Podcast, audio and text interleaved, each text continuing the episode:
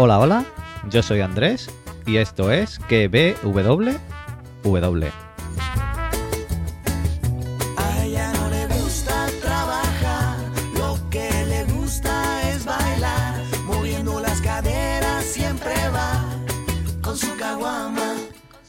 Podcast donde te recomiendo series y películas y también te analizo y teorizo las series del momento.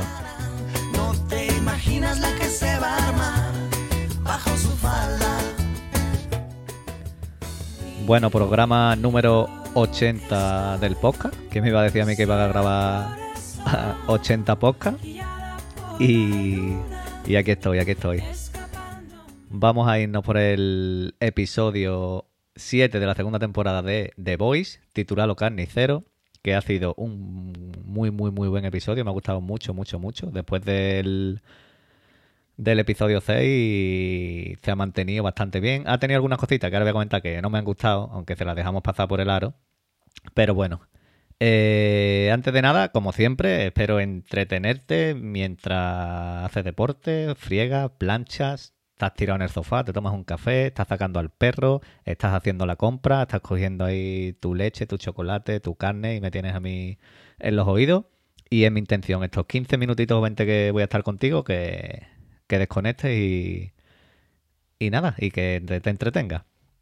Eh, penúltimo episodio de la segunda temporada y como digo, vaya como nos han dejado para el último episodio, porque creo que va a ser un tremendo episodio de lo que vamos a ver. Como digo, episodio titulado Carnicero y, y vamos a vamos a- al lío. Primero voy a deciros las cosas que no me han gustado, ¿vale? Eh, hacía voleo, por ejemplo. Eh, ¿Por qué la mano de farolero eh, sigue activa en el sistema de la torre de Vogue? Si era un traidor y lo tenían allí en el psiquiátrico, ¿cómo sigue esa mano registrada para abrir puertas? Eh, ¿Por qué no hay cámaras en ningún sitio de la torre de Vogue? Cuando va Hiwi con Falorero no hay ni una cámara, cuando antes hemos visto que había cámaras. ¿Por qué sigue abriendo puertas la mano de quemada de farolero cuando ya no hay huella? Mm, ¿Por qué Black Noir, después de comerse la chocolatina esta de, frutos secos que es alérgico, ¿por qué no dice nada al día siguiente cuando ha recuperado? Porque después vemos al final del episodio que está en el juicio sentado al lado de la reina May. ¿Es posible que no haya visto que era la reina May o...? Mm, No sé.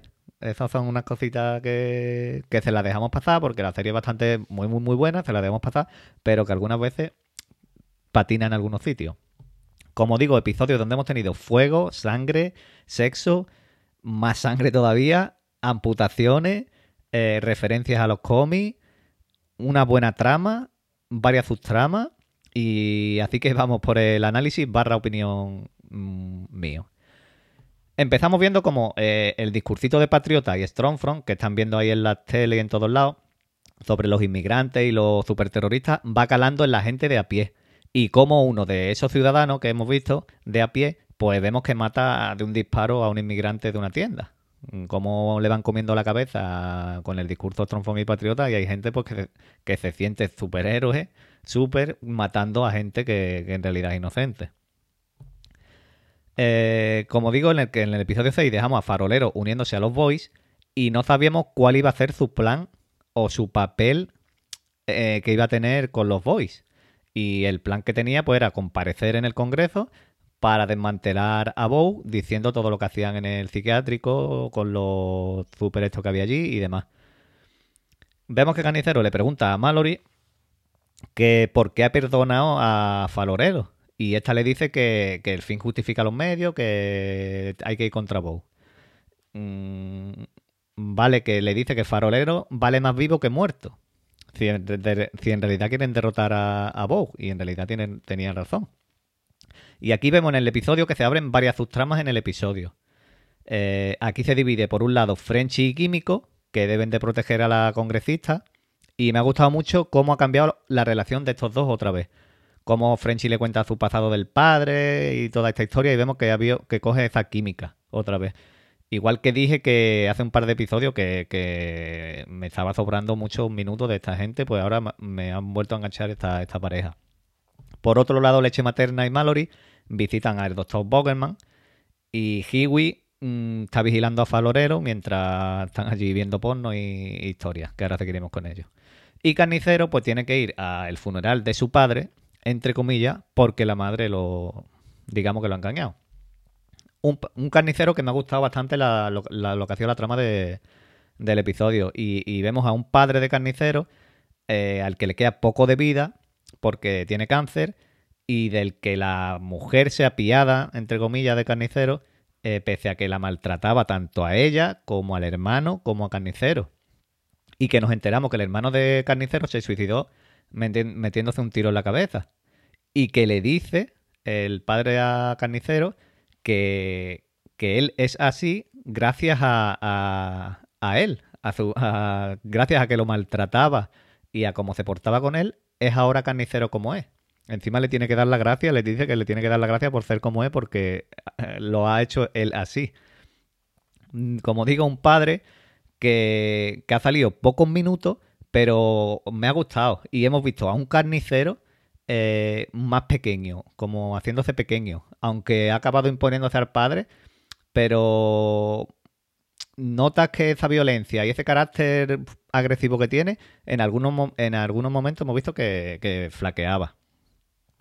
Vemos después que Carnicero visita al doctor Bogerman después de que mmm, Mallory y Leche Materna hubieran estado y no hubiera, no han conseguido nada.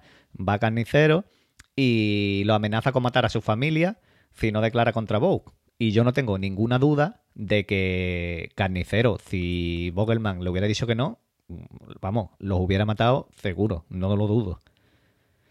De ahí saltamos a, Patriota, que está con su amor Strongfront, y vemos que estos dos para mí lo clavan. Cuando salen los dos en escena, lo clavan. Esta pareja eh, tiene una química que se ve en pantalla y es que gusta ver a los dos en pantalla. Y los vemos a los dos cuando están eh, haciendo la campaña esta contra los superterroristas, diciendo que tienen que crear más, super, más superhéroes y toda esta historia, comiéndole más y más y más la cabeza a la, gente. Se van a casa de, de Beca eh, eh, para que Patriota le presente a Strongfront a, Ryan, a, su hijo. Y parece que Patriota también, desde que está con Strongfront, está un poco más calmadito. No es tan impulsivo, tan no sé, yo lo veo más calmado con, con Strongfront. Y vemos cómo Becca, pese a querer proteger a, Ryan, no puede hacer nada y, por retenerlo y, vemos que eh, Strongfront y Patriota se lo llevan a dar una vuelta por allí y vemos que queda como la mala. Becca queda como la mala, ya que Patriota lo que le ha contado a Ryan en realidad es la verdad. Y, y porque lo que él está viviendo ahí, como dice, es una mentira con vecinos de mentira, él está viviendo una, mentira. Y claro, Beca lo que quiere es protegerlo de todo esto. Y Patriota no hace otra cosa que contarle la verdad, que ahí en realidad le ha dicho la verdad. Y el niño pues acaba odiando a, la madre. Y se lo llevan, se lo llevan. Mientras Farolero, pues como digo, que estaba con, con Hiwi, le cuenta su vida a, este, a Hiwi, eh, mientras ven porno. Y aquí vemos que hay algunos guiños al cómic. Como, eh, por ejemplo, en una de las películas que están viendo se ve a Jack de, Júpiter, que en, los cómics es uno de los siete. Y en la serie lo, lo quitaron y, fue sustituido por Translúcido. Y en los cómics los boys los chantajean con un vídeo, que tienen un vídeo de Jack Júpiter teniendo sexo con unas cuantas transexuales, porque a este le iba el mambo. Y en los cómics, este Jack Júpiter eh, es un extraterrestre y es adicto a la droga, al sexo, a todo, a todo, a todo. Y ahí hemos visto que han metido ese pequeño homenaje a, este súper de los, de los cómics. A todo esto, mientras están viendo porno y todo, y todo el rollo, Hiwi se entera que Starlight es una traidora de Bow y, de, y que la han capturado y decide ir a rescatarla, ya que, como hemos visto, Black Noir termina cogiendo a Starlight después de que estuviese hablando con la madre. Hay um, una pelea que ha estado bastante guay. Los efectos, esta, esta serie, los efectos, las peleas, las escenas de acción son tremendas. Me encantan las escenas de acción. Y vemos que la encierran en una habitación donde no puede absorber nada de luz. No puede, no puede hacer su superpoder, como hemos visto. Aunque más adelante veremos que sí. Eh, y Farolero eh, se cuelan en la torre de Bow, como el que ve llover, ahí como sin nada, como he dicho antes, no hay ni cámara ni nada, se cuelan. Y Farolero, yo creo que él en su interior ya, ya sabía a lo que iba a ir a la torre de Bow. Y vemos que se quema allí a lo gonzo tras ver que han quitado su estatua, que han puesto la de la reina May y recordando, recordando todo su pasado.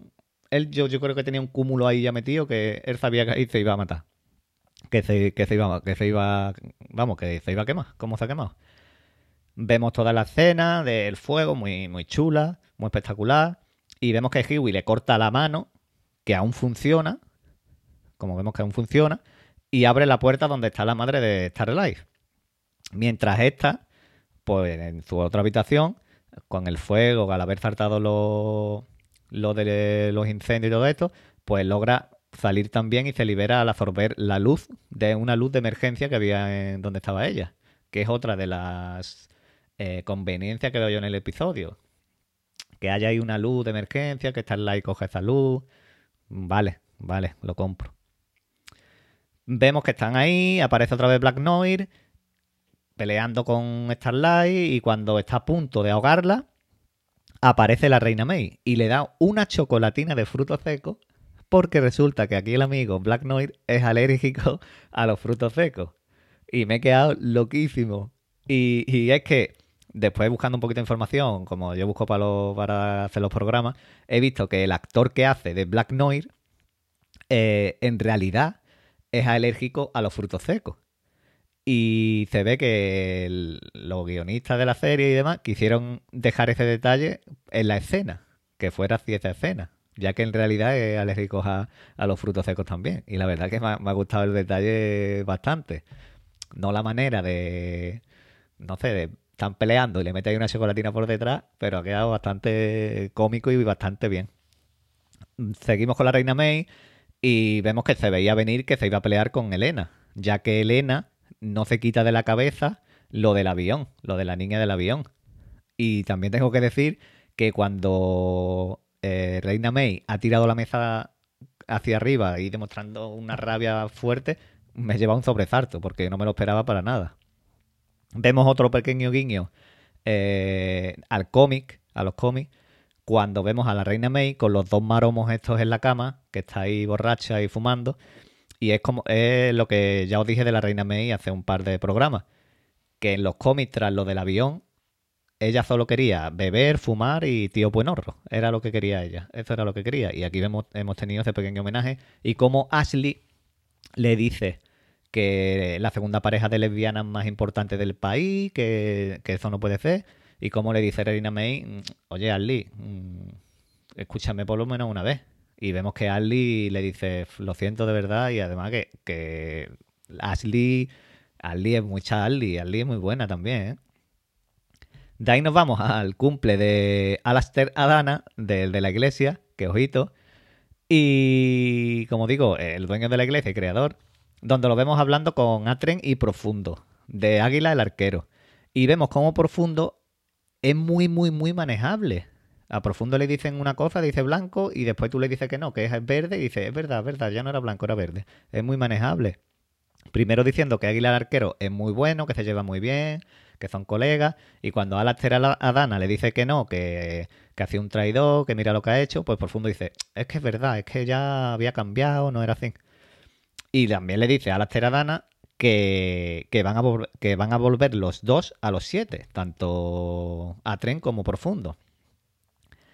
Y aquí empieza yo ya a teorizar y a hacer mi, mi paranoia, ¿vale? Y para mí todo esto está planeado por la iglesia. Digo lo de Águila al arquero, lo del trasfondo sexual este por el que le han pillado. Yo creo que esto está todo planeado por Alastair Adana para que Atren y Profundo eh, estén atentos y no se vayan a colar ni, ni un pelo. Eh, y yo creo que aquí vemos que la iglesia no ha sido tomada tan en serio en ningún momento por nosotros, o al menos para mí, durante toda la serie. Pero creo que, que ha llegado, que esto lo han estado construyendo para el final de temporada con la iglesia como protagonista. Creo. Y ahora iré diciendo por qué. Porque para mí toda esta escena final que hemos tenido, este escenón de las cabezas explotando, reventando en el Congreso, para mí solo la Iglesia es la responsable de toda esta escena, con las cabezas reventadas en el Congreso. Y de esta manera se conecta la, se conecta la Iglesia, todo lo que viene, hemos estado viendo los trocitos de la Iglesia, se conecta a la trama principal de la serie. Hemos visto que todos los que mueren en el Congreso son todos los que están contra Vogue. Y yo creo que aquí la iglesia pues, va a tener algo que decir con Vogue, porque si cinco minutos antes Alastair Dana le estaba diciendo a, a Tren y a Profundo que la, que eh, la semana que viene se iba a reunir con, con Edgar. ¿Vale? Así que yo creo que aquí se enlaza todo. Y creo que, como he dicho ahora mismo, Alastair Dana está todo detrás de toda esta trama. Y que hasta creo que Alastair Dana tiene algún tipo de superpoder. Creo. Yo, porque mm, ¿quién podría hacer eh, la causante de todo esto? Cindy, la que se escapó del psiquiátrico, yo creo que Cindy no ha sido, porque Cindy no tiene nada que ver con esto. Y, hubiera matado a todos los que le han hecho daño o se han portado mal con ella. Porque vemos que allí está Stromfront, hay más gente que podía haber matado a ella y no lo hace, muere todo el que está contra Bow. Y ya ahora me voy a liar la manta a la cabeza mm, del todo y voy a terminar de lanzar las teorías para el último capítulo después de haber visto algunos trocitos de los adelantos. La investigación esta que hemos visto ya del Congreso y todo esto, esto ya no va a ningún sitio. Mm, los voy van a, los voy, van a tener que improvisar algo, otro plan, y viendo la cara que, pone carnicero, mm, el plan no va a ser bueno. Las cosas pintan mal y van a ir a por Vogue. Pero yo creo que cuando vayan ahí por Bow, Cindy, que la hemos visto, que estaba haciendo autostop y se monta, bueno, se hizo autostop en, hace un par de capítulos, eh, yo creo que Cindy se va a adelantar a los Boys y va a ir a la torre. Y allí se va a liar parda. Y allí Cindy va a morir, va a morir, o bien por Patriota, o bien por Black Noir, o el que pille por allí. Y esto lo, se va a ver de cara a la gente como que los super siguen matando superterroristas y ganando puntos a la gente. Yo creo que va a ser un subidón para, para Bow y para los super después de todo esto que, hemos estado viendo del Congreso y, toda la trama en contra de Bow. Esto creo que va a pasar por una parte. Y también hemos visto que vemos, hemos visto en los adelantos que Strongfront ah, va por los Boys. Pero se encuentra con Starlight y con la reina May. Y yo creo que yo es que voy a matar mucha gente. yo voy a matar mucha gente en, el último capítulo, ¿eh? Es que yo creo que aquí Star Life eh, y la reina May van a pelear con, con Strongfront. Van a tener una pelea potente. Y creo que Star Life va a matar a Strongfront. ¿Por qué creo que Star Life va a matar a Strongfront? Yo creo que Star Life, Strongfront es muy fuerte, ¿vale? Pero yo creo que Star Life, al tener al poder absorber luz, puede absorber la luz de los rayos de Stromfront. Y yo creo que, que Starlight va a matar a Stromfront. Fíjate lo que digo. Y una vez pase todo esto, la reina May, después de todo esto que tiene, el requemor que tiene por dentro, va a buscar a Patriota. Y la va a tener con Patriota. Se va a pelear con Patriota, va a haber otra vez otro peleón con Patriota. Y yo creo que ahí Patriota sí iba a matar a Reina May. Ahí yo creo que Patriota va a matar a Reina May. Otra que mato. Es que mm, después de haber visto los pequeños adelantos me da eso. Y otra que mato, mm, que voy a matar, que creo que tiene los, minutos contados, que ya lo dije en el capítulo 2, o en, ahí en el episodio 2, en el episodio 3, creo que es Beca. Que creo que Beca va a morir intentando salvar a, su hijo Ryan, de alguna manera. O la mata a su propio hijo, o la mata a Patriota, pero yo creo que Beca va a morir. Yo creo que Beca va a morir. Y, nada más. Hasta aquí el, el programa de hoy. Espero que os haya gustado. Si os ha gustado, pues lo podéis compartir, que no cuesta nada, con vuestros amigos, donde en vuestras redes o donde queráis. ¿Que no os ha gustado? Pues nada, pues lo siento mucho, la basura y, y listo. Estoy en Twitter como arroba prune7 y el canal de Telegram que ve www, donde voy colgando los capítulos y algunas noticias de series, películas que me gustan. Y nada más. Nos espera un último episodio bastante potente y tremendo. Espero que sea larguito, no he mirado cuánto dura. Y, y aquí estaré yo la semana que viene para traerlo, para traeros mi opinión. Así que nada, os dejo hasta la semana que viene. Adiós.